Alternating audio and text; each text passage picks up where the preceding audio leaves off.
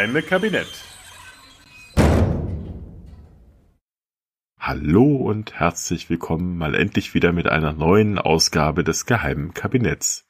Heute mit einem Gespräch, das schon ein Weilchen zurückliegt. Ich habe mich mit Ralf Krabuschnik unterhalten, einem Historiker, der den wunderbaren Podcast Déjà-vu Geschichte äh, betreibt. Ihr kennt ihn vielleicht auch schon, wenn nicht unbedingt reinhören. Und wir beide haben uns einmal mit unserem quasi gemeinsamen Thema ähm, Fake News in der Geschichte ausgetauscht, beziehungsweise in der Reformationszeit. Was da zu berichten gibt, das hört ihr jetzt gleich in der Folge. Und noch eine Sache ähm, aus technischer Sicht, falls die nächste Folge des Geheimen Kabinetts nicht regulär runterzuladen ist, falls ihr dann eine Fehlermeldung bekommt, bitte nochmal den Podcast deabonnieren in eurem Podcatcher und neu abonnieren.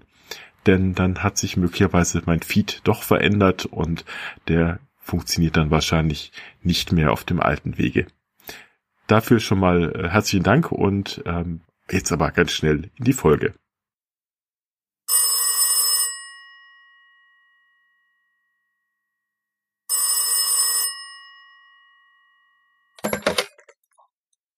Ja, hallo Ralf. Ja, hallo Mirko. Grüß dich. Freut mich, dass es geklappt hat. Wir wollen ja heute über Fake News im Reformationszeitalter reden. Und da hattest du dich ja netterweise bereit erklärt, weil du ja auch ein entsprechendes Buch geschrieben hast. Schon ein bisschen länger her. ähm, ich habe den Titel auch nicht mehr ganz vor Augen, aber ich glaube, es hieß irgendwie Fake News von gestern. Kann das ja, stimmen? genau. Ja. Mit einem unendlich langen Untertitel, weil man ja alle Keywords mitnehmen ja. muss. Aber ja, Perfekt, ja. genau.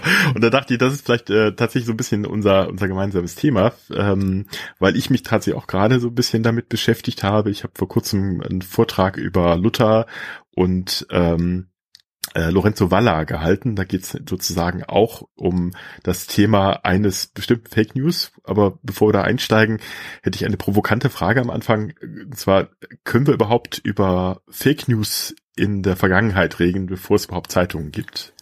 Du hast dir ja wahrscheinlich bei deinem Buchtitel ein bisschen was gedacht. Ja, da greifst du, glaube ich, da werden wir uns wahrscheinlich auch schnell darauf einigen können, da greifst du einen Schwachpunkt des Titels an, weil natürlich ist das ein bisschen irreführend, weil Fake News impliziert ja, dass es News gibt. Und News im Sinne von Nachrichten, sagen wir, oder von organisierten Nachrichten, also Zeitungen gibt es ja erst langsam dann äh, im, im, im Zuge der Neuzeit und gerade so im 16. Jahrhundert fällt es mir eigentlich schwer jetzt zu sagen, das sind wirklich Fake News, einfach weil es das Konzept der News ja so noch gar nicht gibt. Ich habe mir mal die künstlerische Freiheit genommen für das Buch, um das halt äh, irgendwie einen ansprechenden Titel zu finden. Ist ja schwer genug, äh, wie du, glaube ich, gut genug weißt, für egal was man macht, einen guten Titel zu finden. Ganz oh, korrekt ja. würde ich nicht sagen, dass es ist. Ähm, oder würdest du da widersprechen?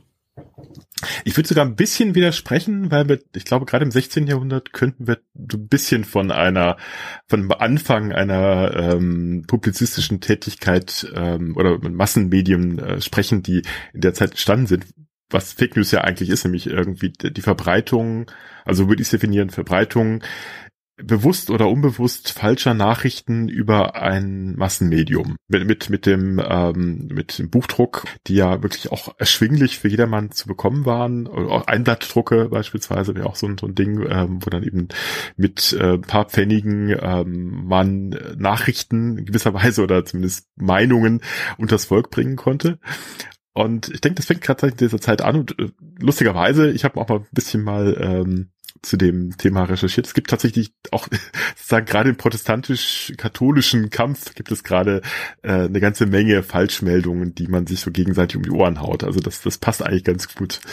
Also man könnte, könnte man sich fast doch darauf einigen, dass man äh, so eine Art Fake News äh, Phänomen bereits in dieser Zeit hat. Umso schöner. Ne? Dann, dann schließe ich mich natürlich an. Das ähm, war mir natürlich auch alles klar. War dir alles bewusst, natürlich. Selbstverständlich. Stimmt, äh, und wir vergessen auch, dass es in meinem Buch weiter zurückgeht in der Geschichte, wo das dann nicht mehr zutrifft. Oh. Ach, die paar hundert Jahre, was ja. macht das schon aus? ist ja alles erfundene Geschichte. War das nicht dein erstes Kapitel und zweites äh, Kapitel? Äh, zweites Kapitel, ja, ja. Äh, das, das Mittelalter ja. gab's ja nicht, oder zumindest das frühe nicht. Und den, das Mittelalter, das es gab, war irrelevant. Wissen wir ja. War ja dunkel. Ah ja, ja. So wenig Kerzen wahrscheinlich. Feuer, ach, das war nichts mit dem Feuer. Stimmt, stimmt. Das, das konnten die, die, Ja. die frühen Homo sapiens konnten das mit dem Feuer irgendwann, aber das hat man im Mittelalter alles wieder verlernt. Wissen die wenigsten. Natürlich, natürlich. Deswegen so tust du. Ja, nee. Ja, da sind wir ja auch schon wieder bei. Ne? Also, eigentlich äh, finde ich schön, dass wir uns da jetzt gerade die Reformationszeit vornehmen oder vielleicht auch allgemein, sagen wir jetzt das 16. Jahrhundert, wenn man, wenn man großzügig ist und die Ja. Hm? äh, ein bisschen früher einsteckt, ähm, weil natürlich auch gerade in der Zeit durchaus auch aus anderen Gründen, ne, die jetzt nicht aus dem Religiösen kommen, sehr viele dieser Vorstellungen, die wir heute haben und eigentlich als Fake News bezeichnen können, ja auch ihren Ursprung haben, über die ich viel rede. Ne? So eben das dunkle Mittelalter Mhm. zum Beispiel. Und äh, ja, und ich, ich bin mir sicher, dass es da gerade in diesem Bezug auf den Kampf zwischen entstehenden Protestanten und Katholiken äh, doch äh, eine ganze Menge mehr nochmal gab, weil da einfach die Interessenslage da war. Und dann ist es ein dankbares ja. Thema. Hm? Exakt. Äh, Man hat ja auch zum ersten Mal ähm, sozusagen diese diesen Monolith der der Kirche äh, in zwei Lager, in groß, äh, ja stimmt nicht ganz, aber es, äh, so so große Lager geteilt, dass man wirklich auch mit dem Kampfmitteln der, der Polemik und mit äh, äh, Publizistik, publizistischen Mitteln gegeneinander kämpfen konnte. Vorher ging das natürlich ohne den Buchdruck nur schwerlicher, Mhm. aber mit diesen massenhaft verbreiteten Pamphleten konnte man natürlich äh, sich die Sachen besser um die Ohren hauen. Unter anderem eben auch den die Idee, dass äh, äh, das Mittelalter etwas war, was äh, man besser mal schnell vergisst. Man ist ja in der schönen Renaissance und äh, das Mittelalter ist dumpf und dunkel und der, jetzt die Renaissance ist hell und Licht und äh, jetzt hat man die Weisheit der Antike wiederentdeckt und das, was dazwischen lag, das Mittelalter, äh, das vergisst man am besten mal. Ja, und bei der Gelegenheit natürlich kann man auch immer eine, eine schöne äh, ja, Breitseite gegen die katholische Kirche auch nochmal rausziehen, ne? weil was, warum Ja. war das Mittelalter denn dunkel? Was gab es in der Antike nicht, was es im Mittelalter gab? Die katholische Kirche. Welch Zufall. Ja. genau, dabei ist ja eigentlich ja ganz umgekehrt, ne? Also die, die Kirche, beziehungsweise die, die Kleriker in der Kirche sind ja diejenigen, die ähm, gerade die antiken Traditionen weitertragen durch Kopieren von antiken Schriften, soweit sie denen der Kirche genehm waren. Da gibt's ja auch durchaus Ausnahmen, die Sachen, die nicht übertragen worden sind. Aber äh, vieles an Wissenschaft äh, ist ja überhaupt erst über die über die kirchlichen Institutionen weitergegangen. Die ersten Schulen äh, waren kirchliche Schulen, kirchliche Hochschulen, äh, wo man natürlich viel, viel Theologie studiert hatte, aber eben auch ähm, äh, ja, wissenschaftliche Grundbegriffe weiterentwickelt hat. Ähm, ja, und äh, insofern ist es natürlich dem Mittelalter nicht wirklich anzurechnen, dass es äh, die Weisheit der Antike vergessen hätte. Und es wird auch einfach zu Unrecht, und das passiert ja gerade, wenn man über die Reformation spricht, aber auch wenn man eben über diese wissenschaftlichen Leistungen im weitesten Sinn spricht, wird ja sehr oft dann auch nochmal die Ostkirche komplett außen vor gelassen, die hier gerade in justinianischer Zeit, aber auch danach, äh, ja enorme Leistungen vollbracht hat, was eben die, die zum Beispiel auch den Erhalt von alter äh, griechischer Philosophie anging. Und das hat ja, äh, ist ja etwas, was in, Kon in, in Konstantinopel schon noch lange eine Rolle gespielt hat. Irgendwann dann Ja, auch genau. weniger, äh, politisch bedingt wohl. Und äh, ja, allein die Vervielfältigung alter Schriften, die ja dann auch in westlichen Klöstern und äh, anderen ja, kirchlichen Einrichtungen geschehen ist, ist ja so enorm wichtig, dass diese Idee, dass die Kirche jetzt ausgerechnet an allem schuld sei, ähm, ja, schon zumindest schwierig ist. Ne? So, Durchaus, ja, genau. Ganz unschuldig ist er nicht, aber ähm, es gab da, da sehr viele, viele andere Faktoren natürlich auch. So ist es. Ja, wo du so gerade schon Konstantinopel erwähnt hast, schöne Überleitung. Ähm, wir hatten uns ja im Vorfeld ein paar Ideen gemacht, worüber wir heute reden wollten, welche Fake News denn der Vergangenheit äh, wir besprechen. Und da äh, fiel mir natürlich als erstes ähm, die konstantinische Schenkung ein, die nämlich auch Luther äh, stark beschäftigt hat. Ähm, die konstantinische Schenkung ist ja äh, letztlich eine, äh, heute relativ un unbestritten, eine, eine riesige Fälschungsaktion des Mittelalters gewesen, beziehungsweise eigentlich sogar schon ähm, des, äh, wie wir vorhin gelernt haben, des nicht vorhandenen Frühmittelalters. ähm, und zwar ist es ein, ähm, heißt das ganze Ding eigentlich ähm, das äh, Constitutum Constantini, also eigentlich die Bestimmung Konstantins, die konstantinische Schenkung, also die äh, Donatio Constantini ist eigentlich nur ein Teil davon. Das ist äh, quasi einer so, so eine Art Urkundencharakter und das andere ist ähm, das die sogenannte Confessio Constantini. Da geht es nochmal so ein bisschen in den äh, ähm, theologisch Schrägstrich sogar so ein bisschen sagenhaften Bereich rein. Auch in Richtung Glaubensbekenntnis ein bisschen, oder? Oder ist das so ein bisschen Glaubensbekenntnis? Also es soll quasi ähm, eine Schrift äh, angeblich äh, von Konstantin dem Ersten sein, von dem wir ja wissen, dass er als erster römischer Kaiser äh, zum Christentum übergetreten ist, ähm, nicht die Religion, äh, Staatsreligion eingeführt hat, das kam erst später tatsächlich, aber der sozusagen die Weichenstellung äh, vorgenommen hat, ähm, äh, das Christentum zur vorherrschenden Religion zu machen und somit auch quasi ewigen Angedenks äh, in, in der katholischen Kirche hatte. Ähm, und diese Schrift äh, behauptet also von sich selbst sogar, sie sei ein Dekret äh, des 30. März, und jetzt wird schon schwierig, entweder 13, 315 oder 317 nach Christus. Äh, die hat er selbst in sich äh, zwei widersprüchliche Angaben, aber ähm, da ist sozusagen schon mal das erste Problem, was, was den Leuten damals äh, auch schon aufgefallen ist, dass das ein bisschen schwierig ist.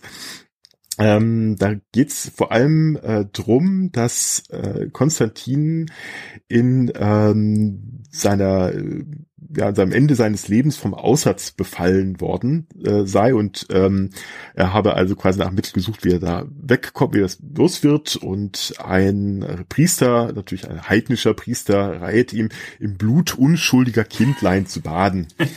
Ähm, doch, äh, das überlegte sich kurz, aber er wird von der Klage der Mütter, wie es heißt, von Mitleid ergriffen. Also er hat nicht vorher schon ein Problem damit, sondern es ist also offensichtlich. Er muss das schon ähm, erstmal sehen. Er, ne? Muss er erstmal, genau, muss erstmal sehen, genau. Kritischer ähm, Mensch, ja. Und äh, genau, und schickt dann also die Mütter und Kinder, die er schon offenbar da hat antanzen lassen, erstmal nach Hause ähm, und sagt, da muss da irgendwas Besseres sein. Und nachts träumt er dann, äh, die träumt ja ständig offensichtlich von wichtigen Dingen. Also auch die, die, äh, der Sieg an der Milvesischen Brücke soll er ja vorher geträumt haben, in hoc signo vinces, also im Zeichen des Kreuzes wirst du siegen, hat er geträumt und das passiert dann ja praktischerweise auch.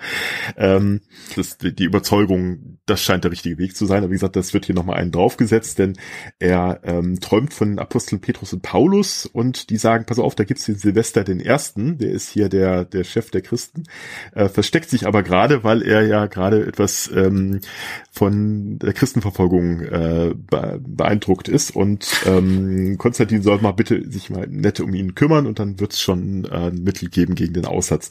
Das macht er dann, als er wieder aufgewacht ist, nehme ich an.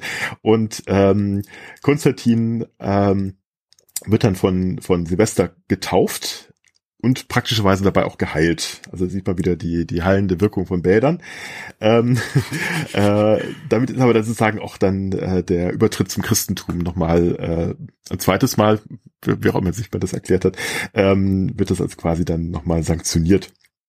Aber damit ist für ihn aber auch klar, ähm, ich muss auch was für die, für die Christen tun und für, für den Silvester tun und habe deswegen, da kommt der zweite Teil dieser Schenkung, ähm, der römische Bischof, äh, der Bischof von Rom, also Silvester, der habe nun als Vorzug von allen anderen Kirchen zu haben, er solle ähm, die kaiserlichen Signien und die Vorrechte bekommen, äh, also bekommt dann Diadem und den Purpurmantel und Zepter und alles mögliche noch äh, überhäuft und ähm, kriegt dann noch äh, ähm, die Herrschaft über ganz Italien und den ganzen Westen.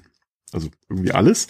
Ja. Äh, zieht, äh, Konstantin zieht dann auch seinen Palast auch noch aus und äh, ähm, äh, zieht sich dann nach, nach Konstantinopel zurück und äh, damit das quasi nochmal ganz deutliches Zeichen ist, wie, wie die Verhältnisse zwischen den beiden sind, ähm, hilft er ihm dann auch noch aufs Pferd, äh, also äh, äh, leistet den sogenannten Stratordienst, der im Mittelalter eine große, große Rolle spielt, äh, also auch schon zu öfteren Konflikten geführt hat, wenn man den verweigert hat. Also das ist äh, also sozusagen eine äh, ultimative Unterwürfigkeitsgeste, wenn du mhm. dem Kaiser ne? mit den ja. Steig genau, die Knecht spielen, also den, den, den Steigbügel festhalten, damit der Kaiser ähm, meist ja schon etwas betagt und äh, mit Gicht in Gliedern da aufs Pferd kommen kann.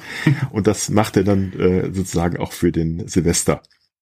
Ähm, Genau, also das ist schon mal eigentlich nochmal so ein äh, Alarmsignal, weil das, das wird im äh, in der römischen Antike noch gar keine Rolle gespielt.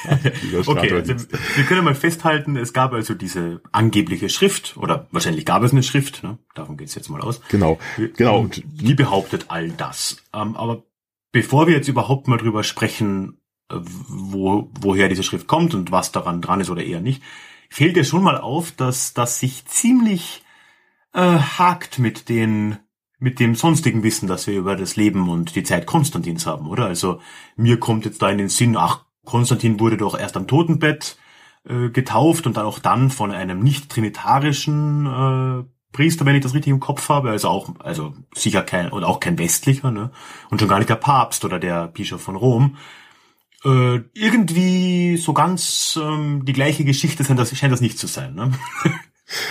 Nein, das, das Gute ist, dass wahrscheinlich ähm, anders als heute, wo das Internet ja alle Daten äh, schnell verfügbar machen lässt, äh, es natürlich wahrscheinlich nicht so wichtig ist, ob du wirklich äh, da ähm, äh, Fakten und Zahlen verdrehst, weil äh, man den, den meisten Leuten sowieso diese Dinge nicht vorliegen. Also äh, ich nehme an, äh, den, den, den Fälschern dieser Urkunde ist das auch nicht aufgefallen, weil sie einfach diese anderen Informationen nicht hatten. Zumal die Frage ist, ob das mit der Taufe am Totenbett stimmt oder ob das nicht auch eine Legende ist. Denn äh, wer sollte das denn, also der, der Kaiser hätte auch nicht sozusagen widersprechen können, dieser Legende, weil er ja dann anschließend tot war. Ähm, das hätte also quasi auch eine gute ähm, Legende äh, bieten können, zu sagen, ja, der hat sich auf dem letzten Drücker, hat er sich nochmal zum Christ erkennt, nachdem er uns ja schon nett behandelt hat vorher, aber da ist er, am Schluss hat er ein bisschen gebraucht noch, aber er ist am Schluss doch Christ gewesen, ist also ein der äh, christliche Herrscher schlechthin, nachdem wir alle dann äh, sozusagen nacheifern müssen als christliche Herrscher. Ja, es gibt Aber, auch offensichtliche ähm, Leute, die ein Interesse dran haben und das halbwegs glaubwürdig vertreten ja, konnten. Ne? Wer war es? Athanasius war es, ja. ne? glaube ich. Mhm. Ne? Der angeblich. Äh, ja, ich glaube. Ja der ihn angeblich getauft hat. Und ja, ich, ich, ich will dem guten Mann nichts unterstellen, ne? aber wenn er jetzt äh, damals mit dieser mhm. Lüge davongekommen wäre, dann wäre das eine Lüge, die ja. sich für ihn lohnt. also. Durchaus, durchaus. Und die konstantinische Schenkung lohnte sich ja auch. Also wie gesagt, es ging ja um den gesamten, das ganze Westrom. Äh, es ging um Rom, die Stadt. Es ging um einen Anspruch, der dem, dem Kaiser sogar noch übergeordnet ist. Und das war natürlich was, was ähm, die Leute äh, ja durchaus auch als Argumentation benutzt haben. Nicht? Also wenn man ähm, äh, gerade Investi Investiturstreit, um es dann, ums dann ging, wer hat denn eigentlich den Vorrang im in der Welt? Ist es der römische Kaiser oder ist es der der Papst? Äh, wurde die konstantinische Schenkung dann doch durchaus mal äh, angebracht. Ähm, von beiden Seiten übrigens, weil dann natürlich die die äh, die weltliche Seite auch mal sagt, ja, also da ist ja irgendwas schief dran. vielleicht äh, vielleicht stimmt das alles auch nicht so ganz. Also das ist ganz interessant, dass also das noch eine relativ große Rolle spielt, bis dann tatsächlich ähm, äh, ins hohe Mittelalter, aber danach eigentlich gar nicht mehr so. Danach vergisst man das Ding, weil es eigentlich schon Faktum ist. Es gibt eben äh, Rom, es gibt den Kirchenstaat und es äh, den der ähm, der Rest interessiert eigentlich nicht, weil es sozusagen die normative Kraft des Faktischen ja, ja klar, äh, besag, äh, schon existiert. Ne?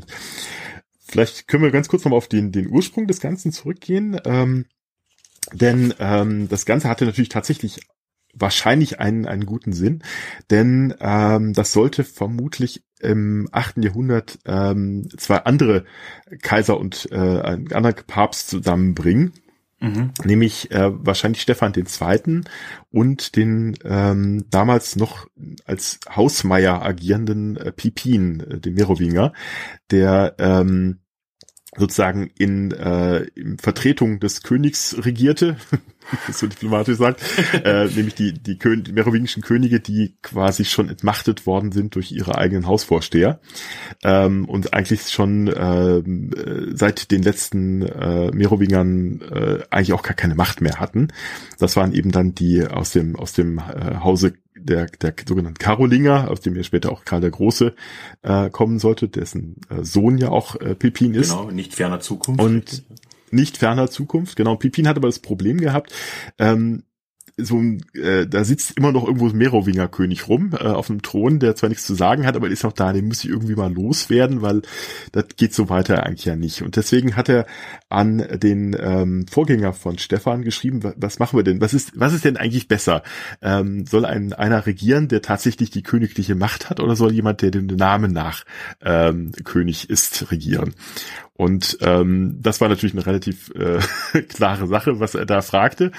Äh, und Zacharias sagte, naja, klingt schon richtig so, mach mal, ne? Also ist aber auch äh, sozusagen eher so ein, so ein äh, Gutachten gewesen. Man muss auch bedenken, dass die, dass der Papst damals wirklich fast nichts Besseres war als der, der Bischof von Rom. Der hatte keine große, keine großen Ländereien, der hatte noch keinen, keinen, keinen Kirchenstaat, war eigentlich so eine Art äh, äh, kleiner, kleiner Duodezfürst da unten im, im äh, Rom. Die, die rekrutierten sich sowieso meistens nur aus den römischen Familien, äh, diese, diese Bischöfe von Rom und wie gesagt außerhalb von Rom hatten die auch relativ wenig Hausmacht.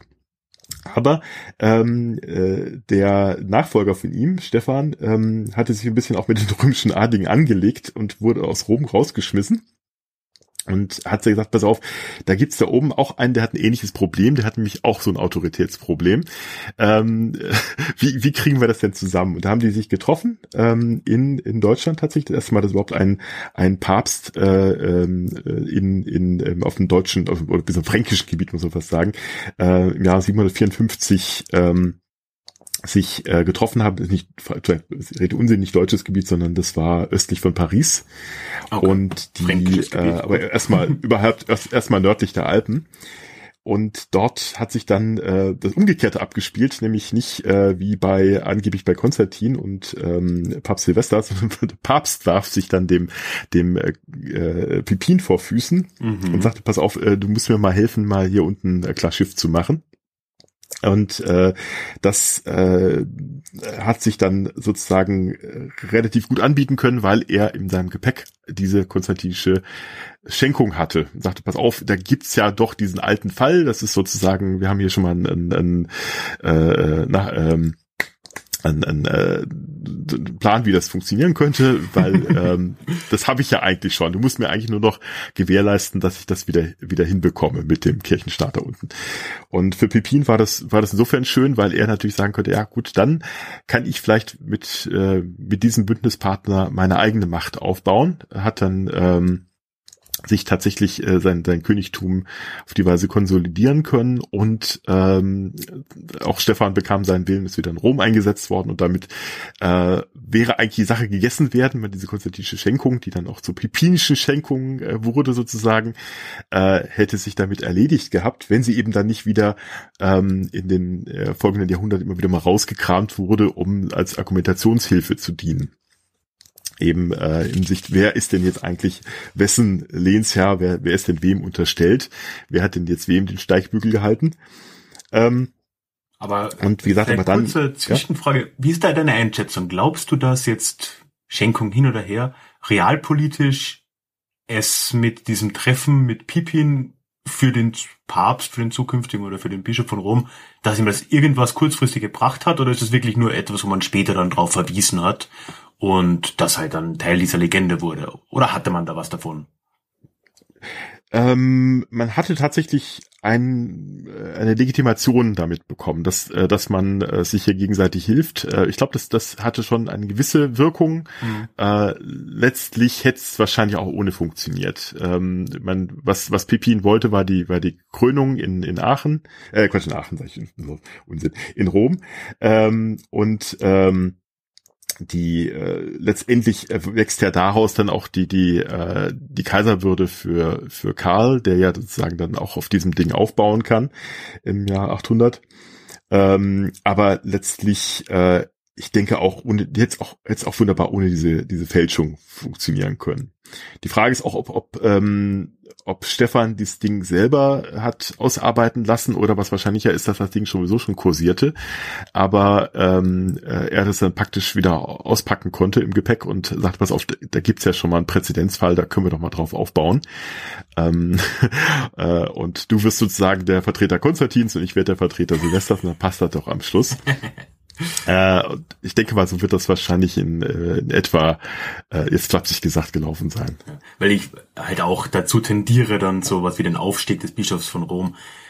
Äh, das ist wahrscheinlich eine längerfristige Geschichte gewesen, die jetzt nicht mal so ja. äh, über, über ein Treffen in Paris oder irgendwo in der Nähe einfach mal so beschlossen wird oder da halt dadurch befeuert wird. Da, aber ja, ähm, das heißt, aber wissen wir, wann die ursprüngliche Urkunde, sagen wir mal, gefälscht wurde, die er da schon mitgebracht hatte? Oder wann das erste Mal eine Urkunde, die sich als konstantinische Schenkung ausgab, aufgetaucht ist oder hergezeigt mhm. wurde? Also, wenn ich es richtig noch im Kopf habe, ähm, wird vermutet, dass sie möglicherweise schon im siebten Jahrhundert entstanden sein kann, aber äh, also theoretisch im achten Jahrhundert. Es gibt sogar welche, die sagten, ähm, äh, dass sie vielleicht sogar gar nicht so sehr bei, äh, bei Pipin und Stefan eine Rolle gespielt hat, sondern dass das sozusagen erst nachträglich damit verbunden worden ist, mhm. dass sie vielleicht sogar erst aus dem achten Jahrhundert stammt, äh, Ende des achten oder ja sogar später noch entstanden ist. Aber wie gesagt, das ist durchaus äh, schwierig, weil man natürlich nur diverse Abschriften von dem Ding hat, die äh, sich dann wiederum sehr schwer durch Stilistik und ähnliche Dinge dann datieren lassen. Gut, äh, wann oder ich will ja nicht vorausgreifen, aber irgendwann hat man doch wahrscheinlich ein Interesse dran, diese Fälschung trotzdem auszubuddeln, ne? ja, natürlich. Also wie gesagt, ähm, die wird gerne gerne äh, vorgebracht, wenn man wenn man ähm, gegen aktuelle Missstände oder vermeintliche Missstände, die man wahrscheinlich selber sieht, äh, vorgehen wollte. Beispielsweise gibt es ähm, im Umfeld von Friedrich II., dem Staufer, äh, gibt es äh, ein Pamphlet, das, äh, wo es dann also quasi benutzt wird, um äh, äh, gegen gegen den äh, Friedrich an, anzustänkern sozusagen. Ähm, also sagen wir quasi, ähm, die kaiserliche Herrschaft sei ja gar nicht legitimiert, weil sie ja eigentlich sozusagen nur ein Zugeständnis äh, des, des Papstes sei. Eigentlich gehörte sozusagen selbst die weltliche Macht dem Papst. Ne? Das ist sozusagen die Argumentationslinie. Äh, andererseits sind es dann wiederum ähm, äh, sogar durchaus auch kirchliche Vertreter, die was gegen den aktuellen Papst haben. Beispielsweise ähm, der berühmte Bernhard von Clairvaux, der dann gegen, also dem 12. Jahrhundert gegen, gegen Papst Eugen den Dritten wettert und sagt nämlich, ähm, das kann ja nicht sein, dass du hier weltliche Herrschaft ausübst, weil äh, das äh, äh, dann wärst du ja auch nicht der Nachfolger Petri, sondern der Nachfolger Konstantins. Also müsste ich schon mal entscheiden, was du denn hier machen willst und äh, du solltest eigentlich nur der, der Nachfolger Petri sein. Aber das äh, spielt dann, das Ganze spielt dann vor allem noch eine Rolle, wenn es um die äh, Ketzerprozesse geht. Also da haben wir schon die, im Vorgespräch schon mal kurz erwähnten Katara, die ähm, äh, sich dann sozusagen ähm, auch äh, diese Idee zu, zugrunde äh, nehmen und sagen, pass auf, äh, das ist ja offensichtlich auch nochmal so ein, so ein Ding zu sagen, warum hat er denn weltliche Macht, der Papst? Die, äh, die hat er da offensichtlich ja äh, von Konstantin bekommen. Also das, das stand ja irgendwie alles nicht vorne zu packen. Wenn, wenn denn der, der Konstantin ihm das verleihen kann, muss der doch der mächtigere von beiden sein. Und äh, dann ist der Papst ja doch nicht Stellvertreter Christi, sondern sozusagen nur der Nachfolger Konstantins. Und das, diese Argumentationslinie, die zieht sich dann weiter. Da ist dann unter anderem äh, bei den frühen Reformatoren äh, wird diese Argumentation verwendet. Wycliffe zum Beispiel in England sagt das nämlich auch und sagt, na ja, ähm, das kann ja wohl nicht sein, dass hier die äh, diese diese Rückbezug auf auf Konstantin stattfindet. Er müsste doch der Nachfolger Petri sein. Das wird dann natürlich verurteilt, äh, gerade bei bei Wycliffe, der dann vom Konstanzer Konzil ja auch äh, als Irrlehrer äh, verurteilt wird. Da ähm, äh, wird diese Frage dann sozusagen so äh, wichtig für die Inquisition, dass das sozusagen eine der Standardfragen wird, zu fragen, wie sieht es denn aus mit dem Verhältnis äh, äh, Kaiser und Papst? Wer ist denn hier der äh, derjenige, der der ähm, die führende äh, führende Ton anspricht und äh, hat? Wie hältst du es mit der konstantinischen Schenkung? Das ist so quasi wie die Gretchenfrage geworden, die dann in den Inquisitionsprozessen auftaucht. Wahrscheinlich wird jeder sagen, äh, in der Zeit noch gesagt, konstantinische was? Weil vielleicht auch äh, da nicht unbedingt jeder, jeder wirklich ganz tief eingestiegen ist in dieses Thema. Aber ähm, das ähm, ändert sich ein bisschen, nämlich ausgerechnet wiederum äh, von Leuten, die eigentlich in die, in die, äh, also von einem Menschen, nämlich dem Lorenzo Valla, der eigentlich äh, sein Zeitlebens eins will, er möchte nämlich eigentlich an die Kurie in Rom. Er möchte gerne beim Papst Angestellter werden, wie es von seinem Vater und dessen Vater. Und ähm, das klappte aber nicht, weil er ein bisschen streitbarer Charakter ist. Ähm, hat dann äh, ursprünglich mal in der Universität in, äh, in Rom lehren wollen. Das, da ist er die ist geschlossen worden, da musste er dann irgendwie erstmal nach Mailand, da ist er dann rausgeflogen, weil er sich mit den dortigen Juristen anlegte. Äh, also der, der, hat eine ganz lustige Lebensgeschichte, überall wo er ist, fliegt er raus. Mhm, gut, sympathisch. und irgendwann, ähm, nachdem er immer wieder so ein paar Bewerbungsschreiben an den Vatikan losschickt und die ihn dann ähm, aus diversen Gründen nicht wollen, ähm, kriegt er mal eine Anstellung ähm, in Neapel beim äh, dortigen Herzog und ähm, hält dann, hält dann relativ lange dort aus. Aber äh, eigentlich ist das nicht so sein Ding und er versucht dann in der Zeit sozusagen die Lücken zu füllen und schreibt ein bisschen mal was über die konstantinische Schenkung. Also ihm geht's vor allem eigentlich um andere Dinge. Er ist eigentlich auch eher so ein Humanist, der sich mit, mit Schöngeistigen beschäftigt, aber das ist für ihn mal ganz spannend und guckt sich das mal näher an und schreibt dann auch mal was Größeres drüber und ähm, guckt sich vor allem zum ersten Mal wirklich systematisch die Geschichte an und äh, schreibt ein sehr nettes kleines Büchlein De falso credita et immentia Constantini Donatione, also quasi die fälschlich geglaubte und gefälschte Schenkung des Konstantins. Das ist so ein schöner Titel, äh, den man sich bei wissenschaftlichen Papern immer wünscht, wo man nicht weiterlesen muss. Genau, du weißt mal, du weißt mal schon das Ergebnis, schon vorweggenommen. Ja. Ähm, aber für ihn ist es ganz interessant, weil er dann sagt, was ist da eigentlich los? Und ähm, guckt sich das wirklich sehr mit einem skeptischen Auge an und stellt dann diverse Dinge vor. Also schön auch eigentlich die Form, weil es nicht einfach nur eine Abhandlung ist, sondern er lässt quasi Protagonisten zu Wort kommen. Also beispielsweise reden da die Bürger von Rom äh, und, und sagen, naja, pass auf, diese konstantinische Schenkung. Äh, also er geht erstmal davon aus, das Ganze find, findet tatsächlich statt. Ähm, und jetzt, was würden wohl die Leute äh, sagen, die damit beteiligt sind, äh, über diesen äh, Schritt von Konstantin? Und dann kommen also erstmal die Bürger von Rom und sagen, äh, Moment mal, du kannst doch nicht einfach hingehen und unsere Stadt verschenken. Wo kommen wir denn dahin? Das ist hier die Herrsch deine Zentrum deiner Herrschaft. Wir haben auch was mitzureden. Das ist ja nicht so, dass du hier ganz alleine, du hast noch den Senat, ne? Und ähm, dann kommen seine Söhne, als Konstantin Söhne, und sagen, kleinen Moment mal, das ist unser Erbe. Du kannst doch nicht einfach unser Erbe wegschenken. Das geht doch nicht, ne? Also, hallo. äh, und dann kommt noch lustigerweise der ähm, Silvester selber an und sagt, ist ja nett von dir, Konstantin, aber hast du mal drüber nachgedacht, dass das keine so gute Idee ist? Ähm, ich weiß, du bist noch jung, es ist also geht davon aus, das Ganze sei noch äh, sozusagen in der Jugendzeit passiert, was ja nicht stimmt, was ja am Ende an, angeblich Legende, egal, wurscht. Jedenfalls, ähm, du bist ja noch nicht so lange Kaiser, da kann das schon mal vorkommen, weil wenn du drüber nachgedacht hättest, kann es ja nicht sein, dass ich als Nachfolger ähm, des, des Petrus, äh, der ja eigentlich kein, kein Besitz haben soll und ähm, sozusagen mich um die Schäflein und die Kirche, um das immaterielle Erbe sozusagen, um das geistige äh, Reich kümmern soll, dann kann ich nicht auch noch gleichzeitig das weltliche Reich machen. Außerdem äh, müsste ich ja auch ein, äh, was mache ich denn, äh, brauche brauch ich einen Beamtenapparat, den hat meine Kirche noch nicht. Das ganze Ding würde in Windeseile zusammenbrechen, weil ich habe ich hab weder die Ahnung davon noch äh, die Leute dafür. Also behalt das mal lieber. also Wallers, Wallers, ja Klingt sehr lesenswert, ist sehr lustig, also ähm, also natürlich mit einem bisschen verschwurbelten äh, Text für heutige, ähm, also natürlich im Stil der Zeit, aber es ist natürlich tatsächlich sehr lustig ähm, geschrieben und ähm, äh, also seine Argumentation ist, selbst wenn Steff, äh, äh wenn Quatsch, Stefan sag ich schon, selbst wenn Silvester das Ding geschenkt bekommen hätte vom äh, vom von Konstantin, er hätte dankend abgelehnt. Das ist sozusagen sein Haupt, Hauptargument und er geht noch ein bisschen weiter und sagt, naja, wie, wie sind eigentlich die Leute all die Zeit darauf reingeflogen. Bei den Päpsten könnt das ja verstehen, die sind ja leicht, glaube ich, die glauben ja allen Scheiß. Also, sowas schreibt ihr tatsächlich. Ähm, äh, macht es ein bisschen fest an dem, an der Legende, die dann auch in dieser ähm, Confessio äh, Konstantini drin vorkommt. Da geht es um Drachen und ähm, und dann sagt er, naja, also äh, in Rom äh, ist jetzt irgendwie relativ wenige Drachen vorhanden und äh, es fehlt irgendwie noch, dass da drin steht, wie groß die Höhle gewesen sei und wie viel, äh, wie viel Feuer der Drache ausspeit und so weiter. Also er macht sich da total, total lustig drüber.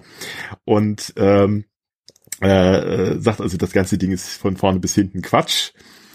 Äh, schreibt das, ähm, veröffentlicht das und dann ist, denkt er, es ist mal Ruhe und tatsächlich ist es auch mehr oder weniger ruhig. Also es, es interessiert jetzt gar nicht so viele Leute, die, die der Vatikan protestiert ein bisschen, aber letztendlich ähm, kommt ihm das ein bisschen noch in die Quere, als er dann die nächsten Bewerbungen an die Vatikan losschickt und, und dann kommen äh, tatsächlich einige auf die Idee und sagen, Moment mal, du hast ja was geschrieben, das ist jetzt nicht so ganz äh, perfekt, aber er hat trotzdem die Stelle am Schluss bekommen, ne? Happy End. Ähm, nichtsdestotrotz, das Ding ist dann natürlich insofern interessant geworden, weil dann irgendwann die Reformation kam. Ah. Also, wird, äh, also Waller hat das äh, im Mitte des, des 15. Jahrhunderts geschrieben, 1457 ist er gestorben und ähm, 100 Jahre, nee, nicht 100 Jahre, ähm, äh, 50 äh, Jahre später greifen das dann die Humanisten und die Reformatoren auf. Ja klar, ne, nämlich erstmal, das ist nicht weit weg. Genau, genau. Mhm. Ja, ja, und zwar ähm, es ist Ulrich von Hutten, äh, der Reichsritter, der natürlich auch schon seinen eigenen Kampf gegen die katholische Kirche, also die damalige einzige Kirche führt. Ähm, und äh, findet das ausgerechnet ähm, bei Johannes Kochleus, der wiederum später einer der größten Lutherfresser werden soll, der also gegen Luther äh, alle möglichen Fake News schreibt, können wir nachher vielleicht auch mal kurz drüber reden. Ähm, aber äh, ist bei dem zu Hause, die, die unterhalten sich so ein bisschen, er wollte eigentlich eine andere Schrift von ihm ausleihen und sieht das Ding da rumliegen, sagt, oh, das klingt interessant, das nehme ich mal mit. Und ist dann völlig begeistert und nutzt das Ding erstmal, ähm, um es äh, auch nochmal selber äh, herauszugeben, eine kleine Druckschrift. Und äh, damit auch zu argumentieren, zu sagen, naja, also offensichtlich lieber Leo der Zehnte, äh, schreibt es sozusagen als Vorwort, ähm, der Hoffnung, dass es der der äh, zu seiner Zeit agierende Papst liest, ähm, äh, äh, siehst ja, das ist ja alles Unfug mit dem, mit diesem weltlichen Besitz, den du da hast. Gib den mal lieber auf und werd ein, ein christlicher Papst, so wie wir uns den wünschen. Ähm, funktioniert jetzt nur so semi, würde ich sagen. ob, ob Leo das jemals gelesen hat, weiß ich auch nicht. Aber äh, auf die Weise kommt Luther äh, das Ding zu Händen und äh, er kriegt das wohl 1520 in die Hände und sagt, oh, das ist ja hochinteressant, pass mal auf. Ähm, nimmt das Ding und ähm, äh, ackert das durch und ähm, äh, lässt es erstmal 17 Jahre in der Schublade rumliegen. tatsächlich. ähm, aber 17, äh, 1537 äh, nimmt das Ding nochmal vor und veröffentlicht das. Ähm, und nutzt das nochmal sozusagen als großes Argument gegen den Papst und sagen, naja, also offensichtlich ist das Ganze auf Lug und Betrug aufgebaut. Es ist ja offensichtlich klar, dass das äh, der Antichrist sein muss, denn äh, entweder äh, sind sie so blöd, dann sind sie bestimmt nicht äh, Nachfolger Christi, ähm, denn wenn die von Gott eingesetzt werden, der Gott, äh, Gott wird sich ja was dabei gedacht haben, sozusagen diese Leute auf den Thron zu setzen. Und andererseits, naja, wenn sie es dann doch gewusst haben, dann sind sie offensichtlich böswillig und davon geht, geht er dann aus und sind äh, sozusagen die Vertreter des Antichristen. Spart dann natürlich auch nicht an Polemik, äh, schreibt dann also sehr böse kleine äh, Dinge, also ähm, äh, ganz ganz typisch für, für Luther nutzt natürlich derbe Ausdrucke, äh, macht ein paar Wortwitze äh, jetzt habe ich mir eigentlich aufschreiben wollen, was es war. Also beispielsweise äh, äh, schreibt der Stadt Contributoris con, äh, con äh, Jubatoris, also die Stadt den Beiträgern sind das die Beischläfer, die dazu was äh, geschrieben haben sollen und so weiter. Solche solche derben, äh, bisschen bisschen banale Wortwitze hat aber Luther gerne drauf und oder statt äh, sechs Dekralen, also statt, statt den, den, den sechs ähm, äh, äh, Entscheidungen schreibt äh, Drecks Dreckalen und sowas. Also äh, er hat natürlich seinen, seinen üblichen derben Humor, den wir von Luther ja kennen, um sozusagen die das Argument nach seiner Meinung nach nochmal bekräftigen zu können. Nichtsdestotrotz, das Ding hat natürlich 1537 jetzt nicht mehr so die Wirkung. Äh, es spielt aber eine Rolle, weil wir durch einen Brief an Spalatin, äh, wiederum Hofsekretär bei, bei Friedrich dem Weisen, dem großen Unterstützer und Landesfürsten von Luther, ähm, erwähnt wird. Und da schreibt Luther schon rein, naja, ich dachte eigentlich, der gute Leo äh, und die Päpste, die sind nur auf der falschen Spur, die haben falsche Berater. Aber als ich dieses Ding von Walla gelesen habe, da war mir klar geworden, naja, das, das, da ist mehr hinter. Also mhm. Die sind nicht nur einfach blöd, sondern die sind böswillig. das heißt, das müssen, die müssen äh, bestenfalls der Antichrist, wenn nicht nur was Schlimmeres sein, da in Rom. Und das ist sozusagen für ihn auch so ein bisschen die Kehrtwende. Vorher versucht er tatsächlich noch ein bisschen ähm, äh, diplomatisch mit, mit äh, Leo dem Zehnten in Rom zu agieren. Es gibt äh, von ihm Briefe, wo er dann sozusagen noch sehr vorsichtig argumentiert und sagt, naja, pass auf, du bist ja offensichtlich nur falschen Beratern umgeben, aber liest doch mal das und das, ähm, da wird dir dann schon klar werden, dass, dass diese Geschichte mit den 95, mit den ähm, 95 Thesen, sag ich, die Geschichte mit den mit dem Ablassen ein falsches Ding ist. Ähm, und so schreibt das in 95 Thesen auch, nämlich äh, da schreibt er ja rein, wenn der Papst wüsste, was da in seinem Namen getrieben würde, hätte es ja schon längst eingestellt. Er würde ja lieber ähm, äh, alle Gebäude in Rom abreißen, als mit dem Blut seiner Schäflein äh, den, den Petersdom bauen lassen. Aber äh, das äh, äh, spätestens dann 1520 vorbei, wo er dann meint, äh, das, das muss sozusagen die Gegenseite sein, das muss der, der Antichrist sein da in Rom. Und so hat sozusagen Fake, der Fake News, äh, äh, den es ursprünglich ja im 8. Jahrhundert gegeben hat, plötzlich dann auch Luther erreicht und für ihn ist dann sozusagen äh, als, äh, wie sagt man, der Superspreader von Fake News auch, äh, äh, wird das Ding wieder auf, aufleben gelassen, was eigentlich schon längst mehr oder weniger ad acta gelegt worden ist. Ja, da sieht man schön, wie genau. alte Geschichten ein immer wieder neues Leben gewinnen können, wenn es halt wieder eine Person, eine Personengruppe gibt, die davon profitiert. Ne? Also das ist, es ist ja bei, modernen Verschwörungsmythen was ganz ähnliches. Ne? Also äh, Flat Earth ja, klar, gab es auch im 19. Mhm. Jahrhundert schon, absurderweise. Ja, ja. Äh, davor ja. ja nicht, ne? Also auch wenn man das gerne glaubt. Und äh, jetzt irgendwie mit dem Internet gibt's halt dann plötzlich wieder Leute, die ja auch durchaus damit reich werden, wenn sie das rumschreiben. Und dann wird's halt auch wieder ausgegraben. Ne? Da findet sich schon jemand. Und ein bisschen nobler natürlich kann man Luther unterstellen, hoffentlich. Also ich, hm? ich, ich sag mal, aus heutiger Sicht kann man äh, natürlich Luther persönlich vieles äh, vorhalten, aber äh, ja, die, durchaus. Die, die Reformation an und für sich war ja doch ein, ein äh, ja, eher, eher positiver Prozess, würde ich mal behaupten. Und von dem her ähm, ist da ja dann, wenn man das in Schwarz-Weiß sehen will, das im Sinne des Guten verwendet worden. Aber die Beispiele ziehen sich natürlich durch. Also das ist auch das, das, das lange Leben dieser Geschichten teilweise. Ja, ja, wie gesagt, also durch die Reformation werden viele der, dieser eigentlich schon veralteten Geschichten wieder aufgegriffen und plötzlich wieder, wieder en vogue gemacht. Was wir ja, wie du sagst, auch ja, wie du schon richtig sagst, ja beispielsweise jetzt wieder bei dieser QAnon äh, Bullshit-Geschichte wieder haben. Und da fühle ich mich auch wieder erinnert, ne, gerade eben, als ich nochmal las, ähm, die, die, diese äh, Blut der unschuldigen Kindlein-Geschichte, das ist doch gerade wirklich eins zu eins. Wir sehen, das Ding hat gerade eine Halbwertszeit von 1000 Jahren, äh, 2000 Jahren. Ne? Also das scheint ja so, so ein, äh, Irrsinn zu sein, diese, diese, diese Idee, äh, irgendwas mit, mit Blut und Kindern und äh, ja klar, mein Blut ist so dieses Ding, was äh, seit jeher so Sitz der Kraft und äh, Mytho, mythengeschwängerte äh, Geschichten immer hervorgeruft. Auf der anderen Seite Kinder, was kann es Unschuldigeres geben als Kinder? Was kann das Schlimmste sein, was man macht? Äh, ist Kinder umbringen? Also somit, äh, da verbinden sich so, so ganz alte Archetypen, die, äh, die sich äh, ja wahrscheinlich noch, noch länger zurück verfolgen lassen als jetzt gerade zu Konstantin und äh, im vierten Jahrhundert. Ähm, letztlich hast du das ja schon in der Bibel mit der Opferung von Isaak, äh, der, der Vater das Kind opfern soll, äh, um sozusagen den, den höchstmöglichen Beweis seiner Loyalität zu Gott zu beweisen. Also die, diese, diese, diese Stories ähm, werden dann immer wieder aufgekocht, äh, sind, bedienen sich aber immer aus demselben Pool. Also offensichtlich. Ja, ist ein alter Topos, ja klar, scheint logisch, das, ja. ja. Ja, klar, natürlich. Und das funktioniert halt interessanterweise immer noch. Ja, ja, also ich muss ja auch bei diesen modernen Sachen, da sind wir jetzt ein bisschen weg von, von, von Luther, oder nicht, nicht von Luther unbedingt, aber zumindest vom, vom, äh, der konstantinischen Schenkung.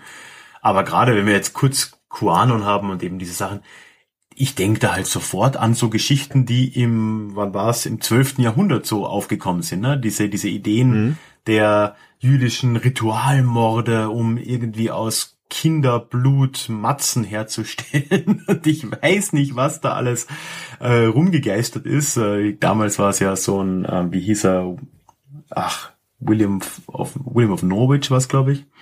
Aber auf jeden Fall da, also in England wurden ja dann diese, diese Dinge auch einfach mal wieder nicht erfunden, ne? die, die gab's ja schon. Aber da war es wieder mal so, dass dann einer gekommen ist, der hat das niedergeschrieben und äh, plötzlich hat das wieder ein neues Leben, das dann ja, in, in England zumindest bis zur Ausweisung der Juden kann man argumentieren, was ja nicht mehr lange gedauert hat, oder in heutiger, heutigen Zeitmaßstäben, äh, äh, wirkungsmächtig geblieben ist, ne? Ein uraltes Ding. Und äh, so auch früher und danach. Ne? Oh ja, oh ja. Lustigerweise gibt es da wiederum äh, Verbindung zu, zum, zur Reformationszeit bei uns, ähm, nämlich Melanchthon, Philipp Melanchthon verteidigt lustigerweise, also lustigerweise, also, äh, es bezeichnet man der Luther ja äh, heute mit Recht äh, sein, seine große Judenfeindschaft vorwirft, äh, der ja ähm, zunächst mal sehr judenfreundlich geschrieben hat. Also es gibt ja diese Schrift, ähm, dass Jesus Christus ein geborener Jude sei, wo er dann sinngemäß schreibt, naja, er wäre ja auch als Jude nicht zum Christentum übrig, übergetreten, wenn er gesehen hat, was die 1500 Jahren da mit den Juden gemacht haben. Also da würde er ja wahrscheinlich auch, äh, äh, hätte er großes Verständnis, dass die jetzt nicht gerade begeistert über die, die Kirche gewesen sein. Aber jetzt, wo er dann doch quasi aufgedeckt hat, was die wahre Religion ist, ähm, da müssten die doch jetzt in Scharen zu ihm überlaufen, was mhm. dann nicht passiert, äh, zu seinem großen Ärger.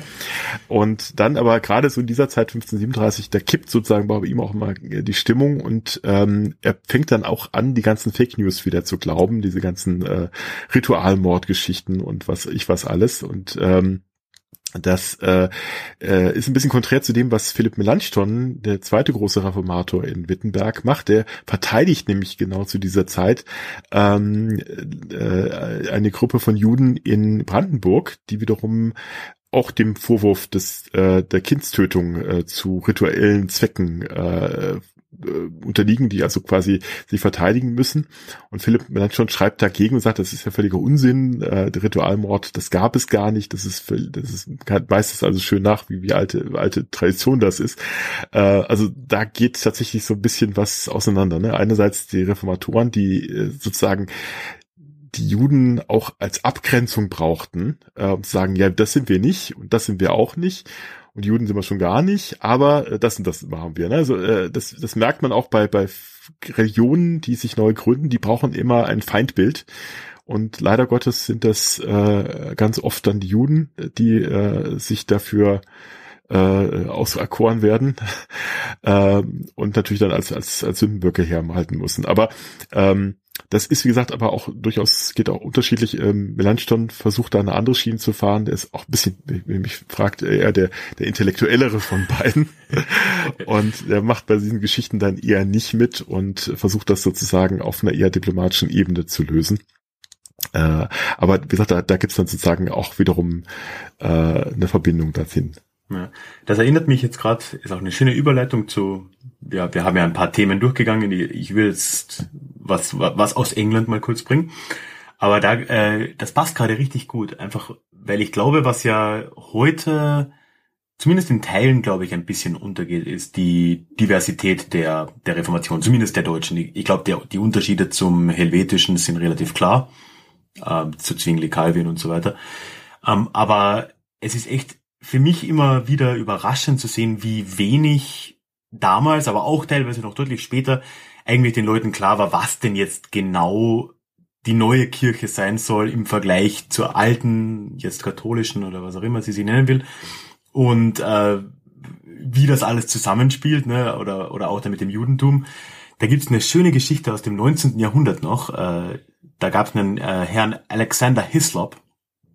Das war so ein äh, schottischer Presbyterianer. Und der hat wirklich, also spä ich habe das genaue Jahr nicht, spätes 19. Jahrhundert ein Buch geschrieben oder Mitte spätes, äh, namens Die zwei Babylons, wo er ernsthaft dann äh, eine ganz ähnliche Logik auch hingestellt hat, so wie, wie Luther eigentlich gegenüber der Juden, so, ja, jetzt haben wir ja die richtige Religion gefunden, jetzt sollen sie kommen. Ne? Der hat dann auch gesagt, äh, ohne jegliche Belege natürlich, dass äh, der Katholizismus ja nicht mal eine, eine christliche monotheistische Religion ist, sondern die katholische Kirche, das ist eine heidnische Religion und die kommt im Endeffekt aus Babylon, hat dann äh, wild dahingeschwurbelt, dass halt irgendwie aus Babylon, das bekanntlich um ja. was 500 vor Christus von den Persern ausgelöscht wurde, äh, eine ja ein, ein, ein Nachleben hatte, dass die Götter Babylons äh, ja weiter Bestand hatten in Griechenland und ich weiß nicht wo und dann wieder in die christliche Kirche Einzug gehalten haben. Und deswegen sind äh, eben alle Katholiken de facto Heiden und die Protestanten sind die einzig wirkliche Kirche, wo man dann wirklich nicht lange drüber nachdenken muss, um herauszufinden, so, äh, wie kann denn bitte etwas, was sich abspaltet von der katholischen Kirche, was eine heidnische Religion ist, jetzt plötzlich nicht mehr heidnisch sein? Das kommt mir unlogisch vor. Ähm, aber 19. Jahrhundert, ne? Also das, mm, ist, das ist jetzt äh, nicht so fern, ja, genau. Ja, der Böse, ja, ja, wie, wie sich das halten kann. Er ist ja generell so, dass gerade halt, äh, also England ist ja generell ein, ein irrer Fall, wo er dieser, dies, dieser Kampf zwischen Protestantismus, wenn man es großzügig so nennen will, also halt der anglikanischen Kirche und äh, dem katholischen ja noch wirklich unfassbar lange nachgelebt hat. Ne? Also da gibt's äh, gute Beispiele, kann man ja lang äh, natürlich auch in Europa finden, 30-jähriger Krieg etc. Und parallel dazu läuft ja in, in England dann auch ein Bürgerkrieg ab in, in der Thematik. Aber wo dann irgendwann halt dann doch in Kontinentaleuropa eine gewisse Art der, und der Übereinkunft war, ne, QS Regio und so weiter, ähm, war ja in, in England das wirklich einfach ein Thema, das nie so richtig aufbearbeitet wurde. Und da ist es richtig spannend, wenn man mal so jetzt ein bisschen einen Sprung macht und so ins späte 17. Jahrhundert schaut. Da hat man eine Lage, dass es inzwischen seit 150 Jahren ja eine protestantische Kirche da gibt. Ne? Also gut, Heinrich VIII. hatte bekanntlich eher äh, weniger religiöse Gründe, um mit dem Papst zu brechen, sagen wir es mal so. War ein bisschen, ja, hm. ähm, ja doch eher anderweitig getrieben. Aber gut, trotzdem, ne, seit den 1530ern äh, ist die Kirche nicht mehr äh, der römischen Kurie ja, zugehörig ne, oder, oder unterworfen. Und äh, ist ja über die Jahre auch immer protestantischer geworden. Ne? Also ich glaube, du kennst dich da besser aus. So wirklich als klassische protestantische Kirche kann man die Anglikaner auch heute noch nicht wirklich sehen. Die sind ja doch eine mhm. sehr komische Eigenart. Ne? Ja, ja, also noch bis heute bis mit, mit Ministranten und äh, genau, äh, Bischöfen. Ja, also man hat sozusagen katholische Kirche Leid ohne Papst. ich glaube, ohne den Anglikan. Ja, genau. Aber dafür dann die, den, den König oder die Königin an der Spitze, ne? Also doch hierarchisch ja, ja, genau. hm? sehr stark, also ja. ganz, ganz komisch, ja? komische Kirche. Aber doch, das hat's ja alles gegeben, aber trotzdem war halt immer eine riesen Panik da, dass halt äh, England jetzt wieder katholisch gemacht werden sollte. Und das ist ja äh, gerade dann im Bürgerkrieg natürlich recht virulent geworden. Und auch danach gab es dann ja immer wieder Gerüchte, ob es jetzt Fake News waren oder nicht, dass der jeweilige König in Wirklichkeit ja ein Papstsympathisant ist. Und das hat auch den äh, äh, Karl II. getroffen, der ja der, der unglückliche Sohn des unglücklichen Karl I. war, der äh, hingerichtet wurde als einziger äh, englischer König überhaupt in der, in der, im Bürgerkrieg. Und da gab es dann halt immer wieder mal so Geschichten und eine ganz äh, bezeichnende, einfach nur aufgrund der Tatsache, dass es überhaupt keine Beweise für irgendwas gab, ist, ist eine, die sich in den 1670er Jahren abgespielt hat. Da kam nämlich so ein Typ in London an, der nannte sich Titus Oates und war jetzt nicht irgendwie in irgendeiner Form bekannt. Also man wusste von dem nix. Er hat dann eine Geschichte parat gehabt, die mehr oder weniger glaubwürdig ist. Der war wohl ein anglikanischer Priester auch mal gewesen vorher. Ist dann aber rausgeflogen, weil er wohl homosexuelle äh, ja, Orientierung hatte in irgendeiner Form oder zumindest halt nicht, nicht konform war. Und ist dann, ja, halt ein bisschen zur Marine gegangen und hat ein bisschen rumgepöbelt wahrscheinlich. Und dann war er mal weg. Und also so um äh, 1677 ist er verschwunden und kommt dann ein Jahr später zurück mit der ersten Story, die man sich so denken kann. er taucht in London auf und erzählt jedem, der zuhören will, dass er, der ehemalige anglikanische Priester, in Spanien war und in Frankreich. Und er ist äh, dort in Kontakte gekommen mit äh, katholischen Kreisen und äh, hat dort eben gehört, dass äh, ja ein, eine, eine neue Revolution geplant wird oder eine Ermordung des, des englischen Königs äh, geplant wird. Das war mal so, mal so seine Story. Und jetzt wollte er natürlich alle warnen. Das ist ja soweit wunderbar nachvollziehbar.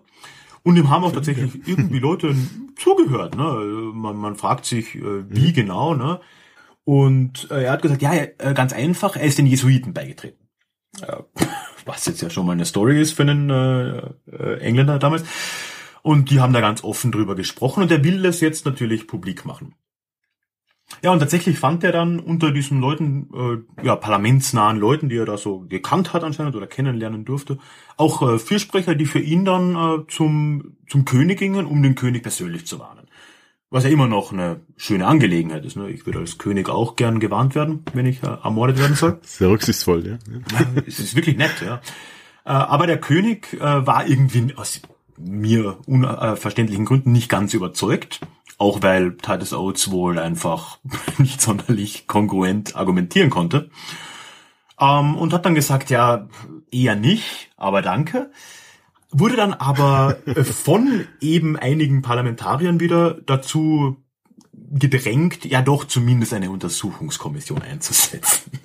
Und er hat das dann abgegeben an einen, mhm. äh, ja, einen höfischen Mitarbeiter. Und der wiederum hat es ans Parlament weitergegeben und ehe man sich versah, war Titus Oates in äh, das Parlament geladen, um dort persönlich vorzusprechen. Also der Trick des, äh, die Idee des Königs ist schon mal nicht ganz aufgegangen. Ja, und der kam dann dahin und wurde natürlich befragt, woher er das denn jetzt alles wisse, nochmal ein bisschen ausführlicher und er hatte immer noch nicht mehr. Ne? Also er hat immer noch gesagt, ja, er war bei den Jesuiten. Mhm, okay. Aber Jetzt hat er einen guten Trick, weil wenn man nicht wirklich Informationen hat, was macht man dann? Äh, man nennt Namen. Also hat er gesagt, ja, aber ist kein Problem, wir können das alles abwenden, weil ich weiß genau, wer dahinter steckt. Und er hat einfach eine Liste mit 50 Namen rausgezückt von halt so, praktisch. ja, sehr praktisch, von katholischen äh, Adligen in, in England. Die, also mhm. wahrscheinlich eine kurze Google-Suche das Äquivalent davon. und äh, hat gesagt, ja, hier, das, die sind's. Und äh, spätestens an der Stelle würde man jetzt denken, hm, man könnte jetzt ja äh, vielleicht mal da die Reißleine ziehen, das ist doch nicht ganz koscher.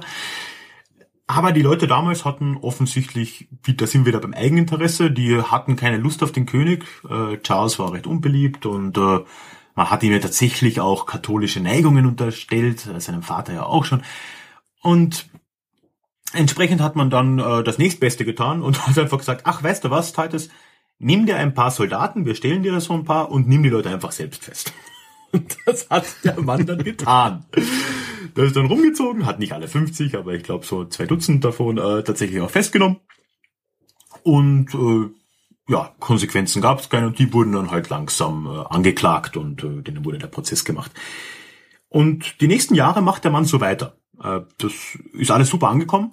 Das Volk war, war ja, war, war irgendwie, dem war das sympathisch. Die antikatholischen Meinungen gab es ja in weiten Teilen des Adels ohnehin und ja, das, das, das kam gut an. Er hat immer weitergemacht, hat dann, ist dann immer weiter auch natürlich, hat ausgegriffen, hat dann äh, zwei Mitglieder des House of Lords dann auch gleich nochmal äh, beschuldigt, was auch durchging, auch kein, kein Thema, wurden festgenommen, gleich in den Tower of London gesperrt. Und äh, irgendwann dann, so zwei Jahre später, sagt er, ja, aber eigentlich, jetzt fällt mir wieder ein, die Jesuiten haben auch erwähnt, die Königin steckt auch mit dahinter. Und das war dann der Moment, als der König Karl gemeint hat, so, äh, Fällt ihm nach Jahren ein. jetzt langsam, mein Lieber, genügt's, ne? Und hat ihn dann in den Kerker sperren lassen. Und spätestens hier würde man denken, dass die Geschichte jetzt doch zu Ende sein sollte. weil da ein Mann ohne jegliche äh, Grundlage äh, ja, offensichtliche Lügen verbreitet. Aber das Parlament hat ihn nach drei Tagen wieder rausgeholt und äh, hat ihm noch eine Pension zugesprochen und ein Haus in London.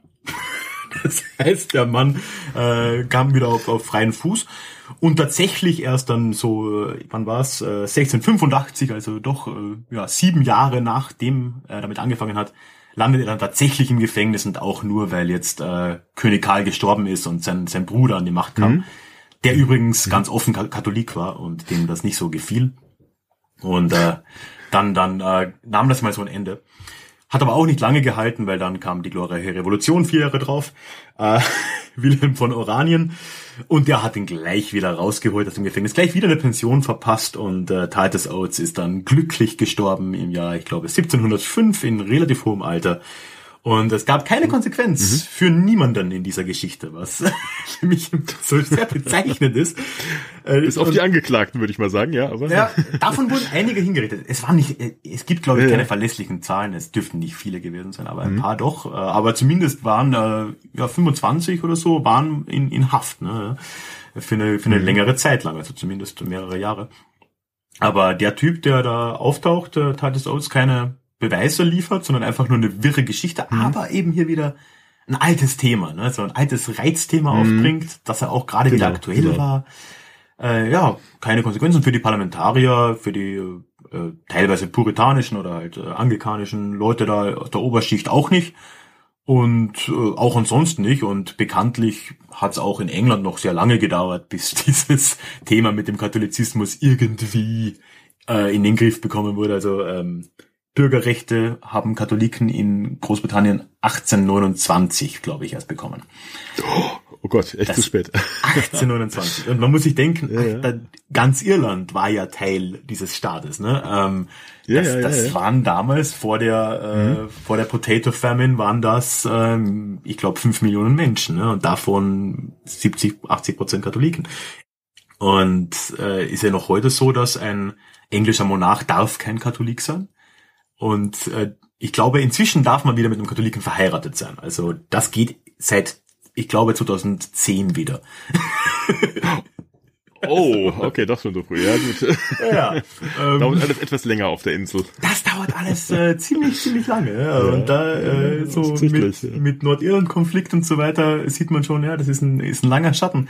Wegen de facto, ja, das war jetzt ja nur ein Beispiel, ne? aber es gibt genug so alte Fake ja. News Stories, die äh, auf das anspielen. Die gab es im 17. Jahrhundert, die gab es davor, die gab es danach. Äh, und äh, ja, wirk eine Wirkung hatten die äh, ja, ersch erschreckend lange. Ja.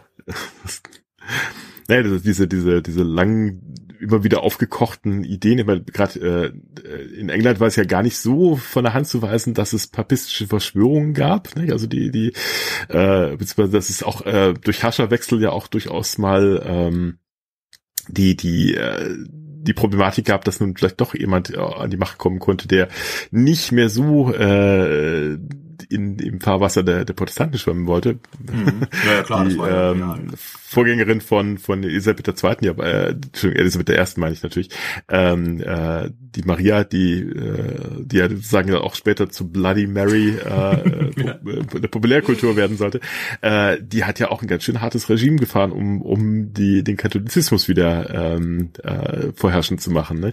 Also insofern ist, äh, sind die durchaus gebrannte Kinder, also insofern kann man das ein bisschen nachvollziehen. Aber es ist wieder das Gleiche, die, die, äh, man, man, man lebt natürlich besonders gut, wenn man sich ein Feindbild aufbauen kann, dass man für alles äh, verantwortlich macht, äh, das äh, schief läuft so, ne? Oder man davon ablenken kann, was denn so schief läuft, äh, was man selber zu verantworten hat, dann kann man sehr schön auf andere schieben äh, und deswegen ähm, kann man das ja auch wunderschön in der der der Literatur nachvollziehen. Ne? Also ähm, es kommt immer irgendwo mal bei äh, was ich bei bei Shakespeare bei, aber auch später ähm, äh, äh, Papisten kommen immer wieder vor, wenn es darum geht, dass äh, irgendwelche böse Dinge in England passieren. Ja, und ich meine, Shakespeare ist, ist ja auf einer viel offensichtlicheren Ebene einfach nur ein äh, Propagandasprachrohr der Stuarts auch. Also ja, ja. alles ja, ja, eindeutig, eindeutig. so. Genau, genau. also da hat man es halt als äh, ein paar so, was ja auch wieder lustig ist, äh, auch wieder Verbindung nach nach ähm, nach Wittenberg. Ähm, Steht allerdings nur in Regieanweisungen, ist jetzt nicht direkt äh, Teil des, des Dramas, aber in Hamlet ähm, beginnt das, das Drama damit, dass Hamlet, Prinz von Dänemark, aus Wittenberg zurückkehrt, äh, von der dortigen Universität, wo er studiert hat, was irgendwie sehr lustig ist, weil ähm, weder hat Hamlet in Wittenberg studiert, noch gab es überhaupt zu seiner Zeit eine Universität in Wittenberg. aber was wahrscheinlich Shakespeare machen wollte, er wollte natürlich nochmal den, den, äh, den, den, ähm, das Bündnis sozusagen äh, ähm, der Weisheit der, der des protestantischen Wissens in in ähm, in Wittenberg, äh, das das Hamlet mitgebracht hat, ne? was er dann ja anwendet sozusagen, um äh, seinen seinen Thron äh, zu verteidigen und seinen Vater zu rächen. Ja, genau, einfach nochmal ähm, klar machen, dass halt der der der, der Gute genau. in der Geschichte ist natürlich ein Protestant. Der Gute muss natürlich, das, genau, so, das, das ist natürlich der, der Hintergrund, beziehungsweise natürlich auch, ähm, Wittenberg als, als so dass die Universität schlechthin in Europa in der Zeit, ähm, die auch äh, die größten Studentenzahlen der Zeit hat, was auch lustig ist. Oh. Äh, also, wenn man heute nach Wittenberg kommt, wird man das dieser kleine, Heute steht sie zum einen in Halle und zum anderen ähm, ist er nun nicht mehr ganz so groß wie vorher. Wittenberg gibt es zwar immer noch so einen kleinen Ableger davon, aber natürlich äh, die großen Zeiten, äh, die sind lange vorbei. Aber wir hatten es ja schon, jetzt fehlt mir ein bisschen die Überleitung, deswegen war es, glaube ich, eher ein bisschen, bisschen äh, drastischen Übergang. Äh, wenn wir von, vorhin von alten, genau, wenn wir von, von alten Geschichten hatten, die immer wieder aufleben. Ähm, äh, beispielsweise die Geschichte, äh, Fake News der, der Päpstin, die ja immer wieder mal äh, auch für populärkulturelle äh, äh, Filme und Bücher gesorgt hat. Da gab es ja gerade, nicht, der Film jetzt schon her ist. ist, ist auch eine Weile her, ja. zehn Jahre sind es wahrscheinlich bald wieder. Aber nicht ja, ja, ich glaube auch, genau. Her, ja, ja. Mhm. genau, also das mal. wurde auch schon mal aufgegriffen. äh, Diana Cross oder so hieß, glaube ich, die Autorin, die das Buch aber schon, schon, oh Gott, ich glaube in den 80ern geschrieben hat oder wenn nicht schon länger her. Ähm, äh, und damit äh, ein altes Thema aufgegriffen hat, das aber auch wiederum zur Reformationszeit eine Rolle spielt, nämlich die angebliche Päpstin Johanna. Ja, äh, das, äh, und das Buch 1996 Luther, und der Film 2009. Ach, so spät erst. Ja, ja, 96. Okay, ja. gut. Ich dachte echt, ich dachte erst, das wäre früher gewesen. Na gut, ja, aber Cross, ja. ähm, der ja genau, sie, sie verteidigt, sie hat ja sozusagen das Ganze auch nochmal äh, etwas pseudo-wissenschaftlich in ihrem Buch äh, zum einen literarisch verarbeitet, das, das ist ja auch äh, legitim, dass man solche Stoff, Stoffe auch literarisch verarbeitet, aber ich, sie hatte noch einen Anhang dran gehängt, wo sie dann verteidigt, dass das alles natürlich wahr ist. Ähm, und auch äh, Luther hat das noch geglaubt. Ähm, der schreibt nämlich dann, oder sagt in deinen Tischreden äh, äh, folgendes, ich habe es hier mal hier nochmal aufnotiert. Zu Rom habe ich gesehen, in einer großen Gassen, so stracks nach St. Peters Münster geht, öffentlich in einen Stein gehauen, ein Papst, wie, wie ein Weib mit einem zepterpäpstischen Mantel, trägt ein Kind im Arme.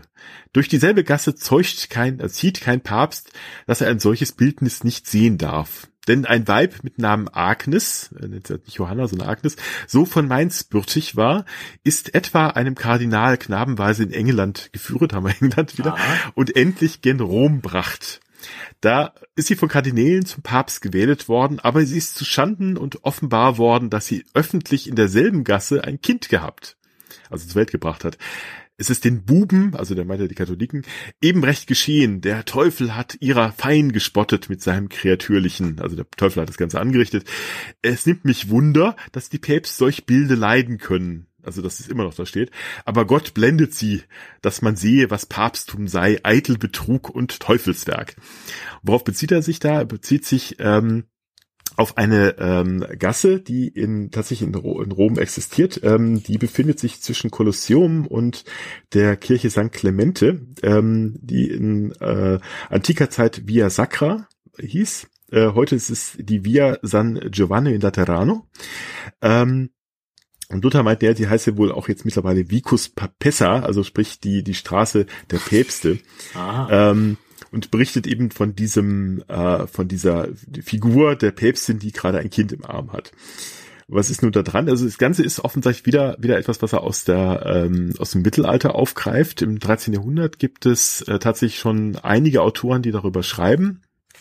Der äh, erste, der damit offensichtlich anfängt, äh, offensichtlich auch äh, ganz eindeutig als ähm, äh, Kritik gegen das Papsttum gerichtet war, Martin von Troppau, der ähm, schon die ganze ganze Geschichte äh, niederlegt. Also da geht es darum, dass ähm, die ein Johannes Anglikus ebenfalls aus Mainz ähm, mit sehr konkreten Daten, nämlich zwei Jahre, sieben Monate und vier Tage auf dem Papstthron gewesen sei. mhm. äh, sie sei von ihrem Liebhaber in männlicher Kleidung zuerst nach Athen und dann nach Rom gebracht worden. Dort habe sie dann mit ihrer Gelehrsamkeit die Leute überzeugt äh, und dann wurde sie zum, zum Papst gewählt äh, und habe dann aber, weil sie von diesem Liebhaber geschwängert wurde, von dem, was sie nicht wusste, plötzlich auf einer Prozession auf dieser besagten Straße ein Kind bekommen und dann ist sie dann vom, äh, vom Mob sozusagen hingerichtet worden. Da gibt es also diverse gruselige Varianten, wie denn das passiert ist. Ähm, doch äh, diese Story, die also eigentlich wirklich äh, jedem eigentlich klar ist, als als Märchen äh, auffallen müsste, äh, ist gern geglaubt worden, insbesondere natürlich von Leuten, die was äh, gegen die Kirche ähm, hatten, dann insbesondere natürlich die äh, die Reformatoren oder die frühen Reformatoren. Jan Hus hat das äh, schon auf dem Konstanter Konzil äh, erzählt, Wycliffe hat es äh, wiedergegeben. Ähm, äh, und sagt, naja, also Jan Hus zum Beispiel meint, naja, wie ist das wohl, äh, wenn, wenn schon äh, die Päpstin Johanna oder Agnes, dann ist auch Agnes, äh, äh, gewählt würde, dann ist ja offensichtlich da was, äh, läuft da faul. Äh, und äh, das zeigt ja, dass dieses Konsortium von Kardinälen ja offenbar auch schon mal irren kann. Nicht? Also mhm. denen, denen geht's, äh, ist ganz klar, dass das wahr ist. Ähm, die Katholiken gehen da von der Gegenteil aus und sagen, na ja, also das kann ja wohl alles nicht stimmen, das ist ja erfunden, ähm, äh, um uns zu schaden, ganz klar. Ähm, was steckt dahinter? Also dahinter stecken ähm, paar lokale Sagen. Unter anderem ähm, muss es wohl diese Statue wirklich gegeben haben, aber das ist einfach eine Marienfigur. Das wäre auch mein erster Verdacht gewesen. So. Ah, ja, ja, ja genau. Kind, also die Frau mit Kind, was könnte es denn sein? Äh, entweder das oder äh, was natürlich auch sein kann, das wird auch von manchen vermutet, es könnte sich um eine antike Figur gehandelt haben. Ähm, die dann in christlicher Zeit umgedeutet worden ist ähm, und dann zum Marienfigur äh, geworden ist und dadurch durch aber ihre eher ungewöhnliche Art der Darstellung ist sie dann vielen aufgefallen, da muss ja irgendwas schief sein. Ähm, das nächste ist, äh, dass den Leuten aufgefallen ist, dass, dass obwohl das ja wirklich ein relativ äh, schöner äh, Abkürzung wäre, vom Kolosseum zur äh, St. Clemente zu kommen, ähm, man die Prozession aber nicht da durchgeführt hat. Aber das ist relativ klar, denn die, wenn man sich heute mal, ich habe mir vorhin noch mal bei Google Street View die Straße angeguckt, äh, die ist sehr schmal. Also die ist heute sehr, noch schon sehr schmal. Damals war sie es auch. Und wenn man da wirklich mit großem Pomp da durchzieht und noch links und rechts Zuschauer haben will, ist die ein bisschen ungeeignet. Das heißt, man hat also einfach aus praktischen Gründen hat man diese Straße umgangen. Das ist dann auch, äh, auch die, die äh, Argumentation, die man auch schon im 19. Jahrhundert bei den katholischen Autoren äh, findet, und sagen, naja, das ist ja relativ klar, warum das nicht, äh, nicht nie lang ging. Da gab's noch was, und zwar ähm, eine Inschrift, die Luther dann auch erwähnt. Und zwar stände da ähm, 5p, äh, beziehungsweise 6 Ps hintereinander und ähm, das würde so viel bedeuten wie Petre pater patrum papisse prodito partum. Also O Petrus, Vater der Väter, enthülle die Niederkunft der Päpstin. Ähm, äh, ist wahrscheinlich auch eher so volksetymologisch hergeleitet. Das dürfte auch was Antikes sein. Man weiß, dass da in der, in der Straße ein Mitreus, äh, ähm, äh, Miträenheiligtum war, also für den mhm, Mitras, äh, Mitras, mhm. ähm, für Mitras-Kult. Und ähm, das bezieht sich wahrscheinlich auf einen der Priester, die hier eine, ähm, äh, eine eine Weihe äh, unternommen haben und das Ganze wird dann sozusagen abgekürzt mit äh, mit diesen vielen Ps äh, dass dann äh, quasi man im Mittelalter und dann der frühen Neuzeit auch mehr, nicht mehr ganz auflösen konnte, aber für damalige Zeit eine relativ klare Sache war, was da gemeint ist. Also äh, viele, viele wie ist immer, ist, man, man nimmt sich ein paar Edizien, so was gerade so passt mhm. und führt das dann sozusagen seiner eigenen ähm, eigenen äh, Verschwörungslyrik hinzu und kommt dann auf die Weise dann zu einem einem so absonderlichen Geschichte. Also es ist auch relativ klar, wenn man sich die Reihe der Päpste anguckt, da fehlt auch niemand weder im 10. noch im 11. Jahrhundert, wo man sie gerne eingebaut hätte äh, und das das passt eigentlich alles ganz schön zusammen. Das wusste man im Mittelalter noch nicht. Da waren durchaus noch die Regierungszeiten von vielen mittelalterlichen Päpsten dann nach ein paar hundert Jahren auch nicht mehr so ganz sicher. Gerade so in dieser Frühzeit und das ähm, erklärt sich dann selbst. Aber für, wie gesagt, für die, für die äh, Protestanten war das natürlich ein gefundenes Fressen. Man konnte damit natürlich schon zeigen, da siehst du, da lief ja schon früher alles schief. Ähm, wenn die sich davon äh, sogar eine Frau an die Spitze wählen konnten, dann ist, ist das ja offenbar nicht mehr von Gottes äh, Geist erfüllt, dieses äh, Konsortium von, von Kardinälen. Das ist sozusagen die Argumentationslinie gewesen, wo, wo man diese Fake News dann gerne weiter verbreitet hat. Mhm. Ja, auch da sind wir ja dann übrigens wieder fast beim Einstieg, weil genau dieses, äh, ja. wenn du jetzt gerade sagst, die Datierung von Päpsten, geht jetzt nicht um Johanna oder, oder Agnes, aber da wird ja auch gern behauptet, glaube ich, äh, dass, dass die Zeiten halt nicht stimmen und äh, sie natürlich reingepasst hätte, oder zumindest könnte man das behaupten, wenn man das verteidigen will. Ist ja alles gefaked worden. Ist ja alles genau. gefaked worden und äh, auch in diesem, es gibt dieses ja. äh, Buch eben zum, äh, wie heißt es denn das?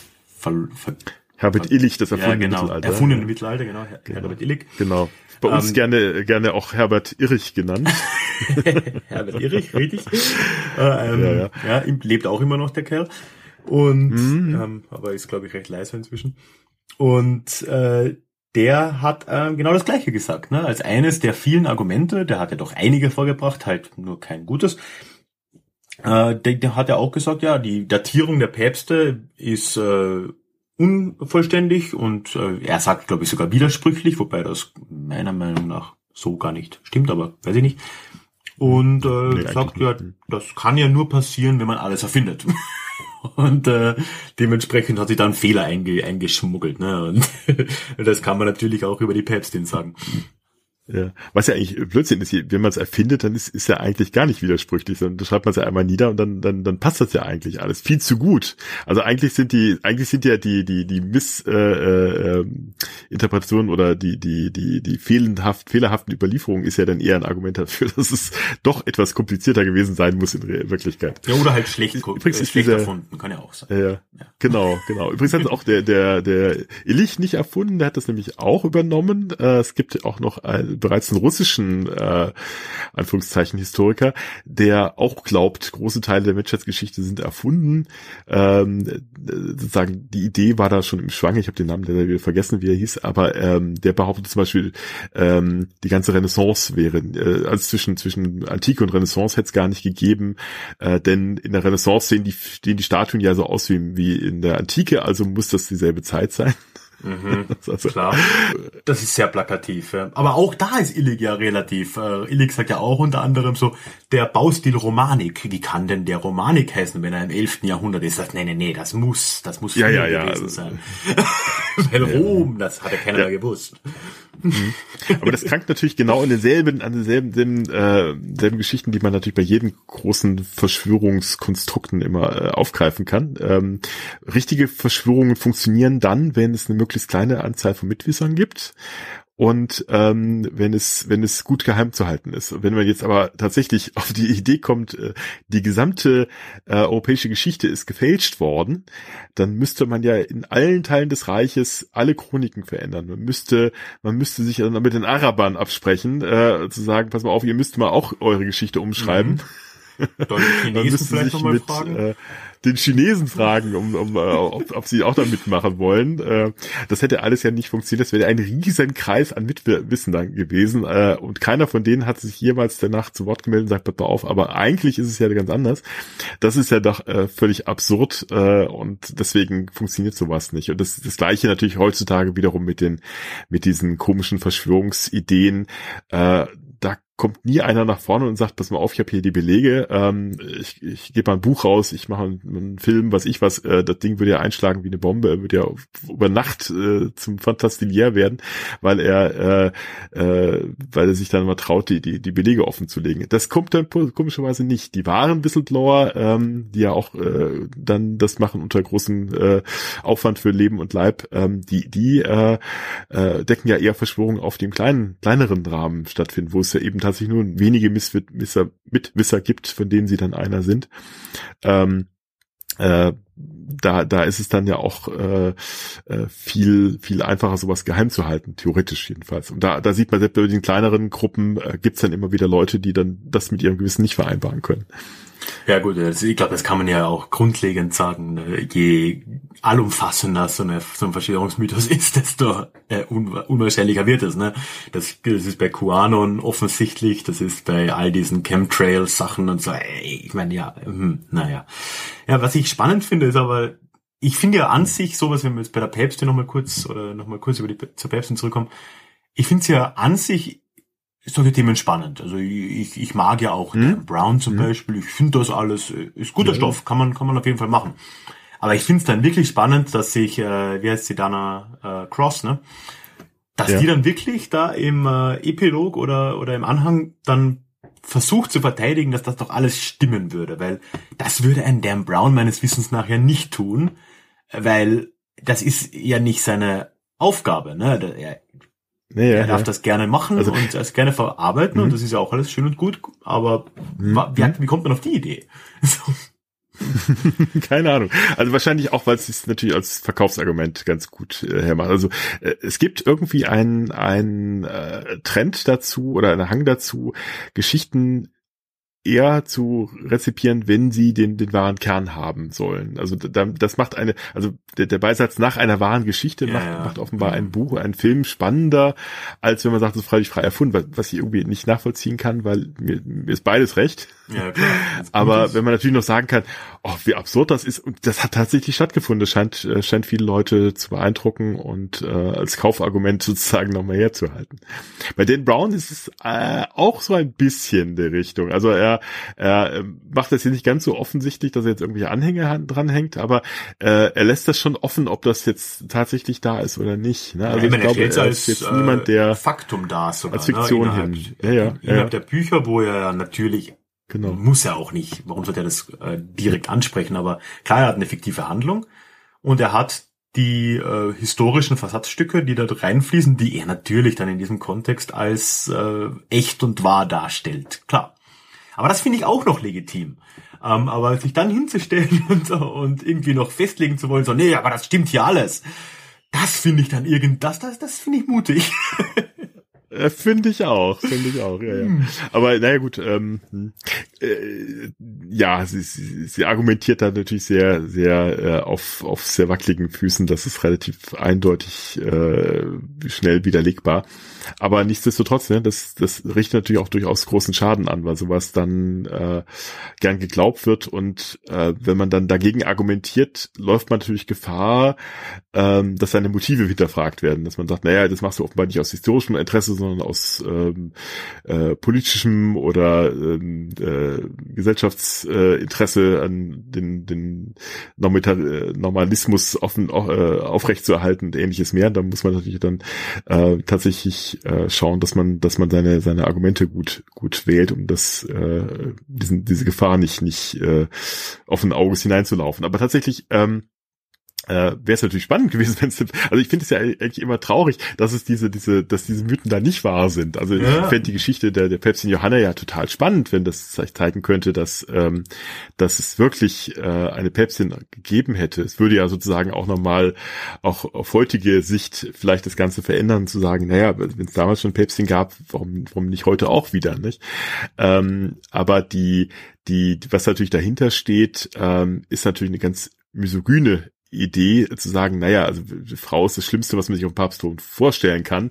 Äh, also äh, da läuft ja was schief, wenn, wenn's, wenn da eine Frau drauf sitzt. Nicht? Das, das, diese Argumentation, der sollte man ja gar nicht erst folgen aus heutiger Perspektive, sondern äh, eher dann darauf hin verweisen, dass es ja durchaus auch wichtige Frauen innerhalb der Kirche bereits auch im Mittelalter gab. Ne? Also die, die Äbtissinnen, Priorinnen, äh, die ja auch äh, ähm, mit Roswitha von Gandersheim, äh, große Literarin, Philosophinnen waren mit Hildegard von Bingen, äh, große Philosophinnen und äh, äh, vieles mehr. Also wo man dann tatsächlich auch mal darauf hinweisen kann, es ist ja gar nicht so schwarz-weiß gewesen durchaus. Also es gibt ja durchaus starke Frauengestalten, die im Rahmen der, der damaligen gesellschaftlichen Möglichkeiten ja auch durchaus weit gekommen sind, natürlich auch sich da mit Ellenbogen durchsetzen mussten, aber ähm, das muss man dann auch mal zeigen auf dieser Weise. Ne? Es ist eben nicht alles nur negativ äh, Mittelalter als dunkle Zeitalter äh, zu sehen. Ja, ja so, sogar deuten, man müsste eigentlich das noch deutlicher betonen. Ne? Also dass, dass es Leute wie Hildegard von Bingen gab, das sagt uns ja in der damaligen Zeit, was für Durchsetzungs, was für eine durchsetzungskräftige Frau das, das, das gewesen sein muss. Ne? Und da gibt's Heldengeschichten, die man äh, ganz real erzählen kann äh, aus, aus der Perspektive. Und äh, äh, trotzdem, also ich schaue mir den Film Die Päpstin jetzt irgendwann mal an. Jetzt, jetzt bin ich on, the hook. ja, genau. Ich habe ihn auch tatsächlich auch noch nicht gesehen. Ich habe mir tatsächlich das Buch mal gelesen, aber naja, gut. Äh, äh, als, als, als Roman ganz gut geschrieben, aber naja, auch wie gesagt, wenn man es dann äh, einmal gelesen hat, ist es dann auch gut. Dann weiß ich nicht, ob ich den Film auch nochmal brauche. Aber äh, ja, es ist halt äh, als Fiktion spannend, als äh, historischer Fakt dann eher nicht. ja, ich denke. Ja, schön, aber ich glaube, dann haben wir den Bogen doch äh, allumfassend ge ge geschlagen, oder? Naja, allumfassend nicht, dann ist ein Kreis. ja, sehr schön. Nee, stimmt. Ich glaube, wir haben äh, doch äh, einen schönen kleinen Parforce-Ritt durch die Reformationsgeschichte machen können, beziehungsweise ich glaube mit, mit Ausgreifen äh, bis in äh, äh, nach vorne und nach hinten äh, mehrere tausend Jahren. Aber ich äh, hatte sehr, sehr großen Spaß. Ich hoffe, es ging dir auch so. Absolut. Und hoffe, dass wir das mal in mit einem anderen Thema mal wiederholen. Ja, liebend gern. Das äh, machen wir auf jeden Fall und äh, ja, danke. Ne? Genau. Und am Schluss natürlich noch einen kleinen Werbeblock. Ähm, dein Buch zu den Fake News kann man ja auch käuflich erwerben. Das kann man, ja. Und äh, ja, genau. Wo, wo kann man das, wenn man das kann? Äh, ja, also es, das Buch ist ja, wie du hast es vorhin schon gesagt, nicht mehr ganz das Neueste. Ähm, ist jetzt knapp zwei Jahre alt. Äh, es ist ursprünglich ein Hörbuch, das gibt es überall eigentlich, wo man Hörbücher bekommen kann. Äh, das würde ich mhm. jetzt den, den Podcast-Hörern eher vielleicht an, an, ans Herz legen, auch weil es das Ursprungsprodukt war. Ich habe es dann aber auch noch in Schriftform und auch das gibt's aber leider tatsächlich aktuell nur auf Amazon. Da muss ich mal was dagegen tun, ja, aber äh, mhm. ja, man hat, man kommt jetzt zu nichts. das stimmt, das stimmt. Oh ja, genau. Und dann hast du noch ein neues Buch geschrieben, gerade aktuell, das ja auch gerade vertont werden soll. Wird es noch richtig oder wurde es schon vertont? Äh, das dauert leider noch, ja, da sind wir gerade mittendrin. Also ja. äh, heute, wir nehmen auf genau. am 28. Juni. Äh, ist ah, ganz anderes okay. Thema. Das Buch äh, Populismus leicht gemacht heißt das, ja. Das kommt äh, mhm. im Juli raus, äh, aber erstmal nur Print, ist ein äh, ja, satirische Handlungsanweisung an den Diktator von morgen anhand der Diktatoren von gestern. Und äh, ja, das war äh, jetzt in den letzten Monaten schön, habe eine, eine sehr äh, interessante und auch erfolgreiche zum Glück Crowdfunding-Kampagne äh, ist da abgelaufen. Mhm.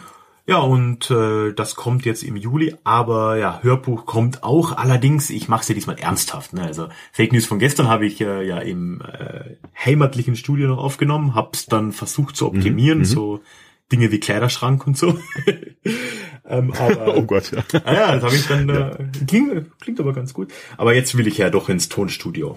Also und äh, das ah, wird jetzt, die schön. netten Leute haben ja ein Tonstudio finanziert, dann mhm. will ich das natürlich gerne in Anspruch nehmen.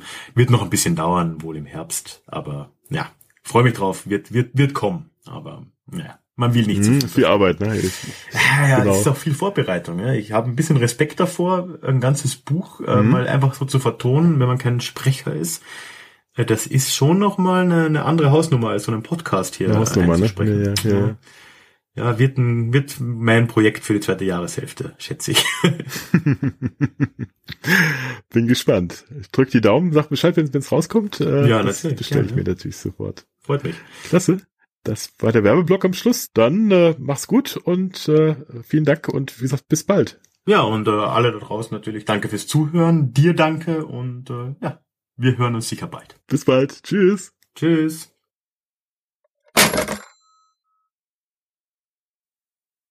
Thank